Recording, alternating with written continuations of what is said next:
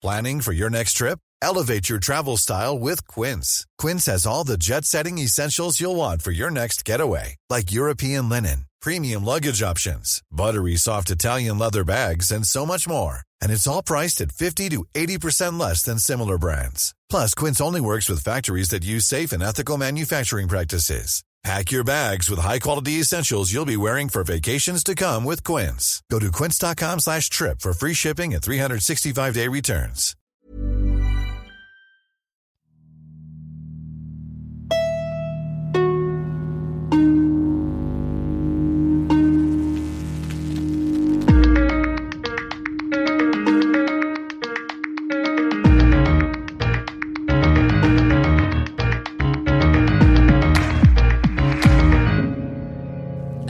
Nous, les LM on a rarement 100% des infos.